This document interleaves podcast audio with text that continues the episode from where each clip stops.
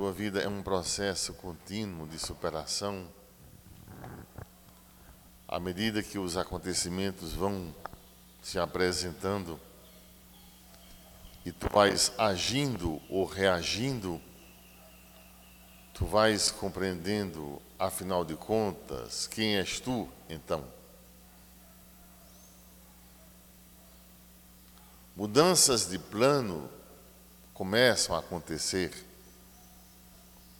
ou algumas vezes na vida da gente acontecem, sem que a gente saiba nem como, quando, onde ou porquê. Outros a gente pode localizar. Outras mudanças a gente pode localizar, mas o alcance delas nem sempre se pode decifrar, nem sempre se pode. E até porque vieram a acontecer.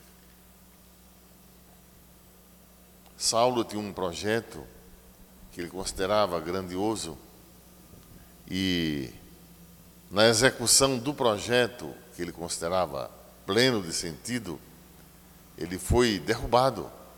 Literalmente, ele ficou caído. Diz a palavra de Deus que quando ele se levantou, também não conseguia enxergar. Ele estava num processo de reestruturação, queda, soerguimento. Agora, aonde ele poderia alcançar naquele momento, não era claro. Foi preciso que alguém, pelo Senhor enviado, viesse a orientá-lo e assim ele pudesse enxergar. E na própria caminhada, o Senhor lhe mostraria o quanto por ele ele teria que sofrer. Para aprender, como todos eleitos, no cadinho da humilhação, nas esperas, nas demoras, como Deus prova os seus eleitos em vista de um projeto bem maior que supera a humana compreensão.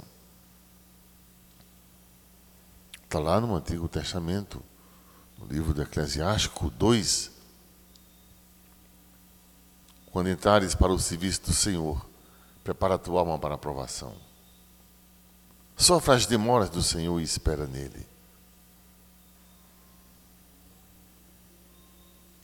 É no forno que se purifica o ouro.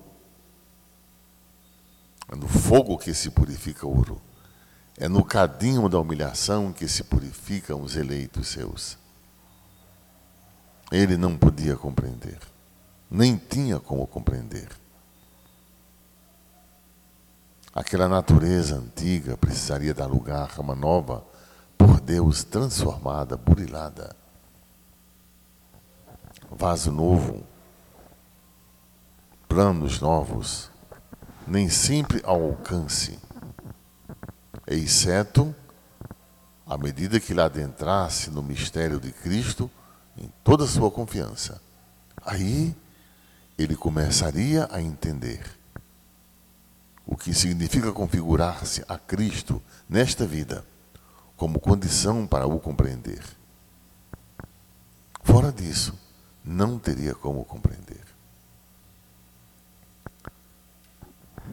Ele aprendeu que numa longa caminhada é preciso estar alimentado. Entra o lugar da Eucaristia nesse plano. A alma precisa ser saciada, alimentada.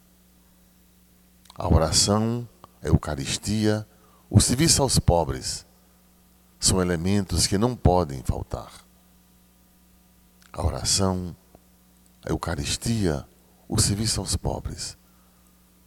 Isso robustece, fortalece. E o que antes não era compreensível, aos poucos ganha nitidez. E se em tua vida isso estiver acontecendo, ou de alguns elementos desse a tua vida estiver carente, retoma os trilhos Volta ao amor primeiro. Olha de onde caíste. Estou citando Apocalipse 2. Olha de onde caíste. Volta ao amor primeiro. As primeiras motivações. E dessa forma, redescobrindo-te em que ponto da caminhada tu estás, não darás passos para trás. Pois, lançando mão ao arado e ainda olhando o que deixaste, não serás digno da obra que tens pela frente. Não serás digno daquele a quem disseste que tanto confia, nele confiarias, como em ti ele tem confiado. Essa é a lição para hoje, conforme as tuas necessidades. Louvado seja o nosso Senhor Jesus Cristo. Vamos ficar em pé e apresentar ao Senhor os nossos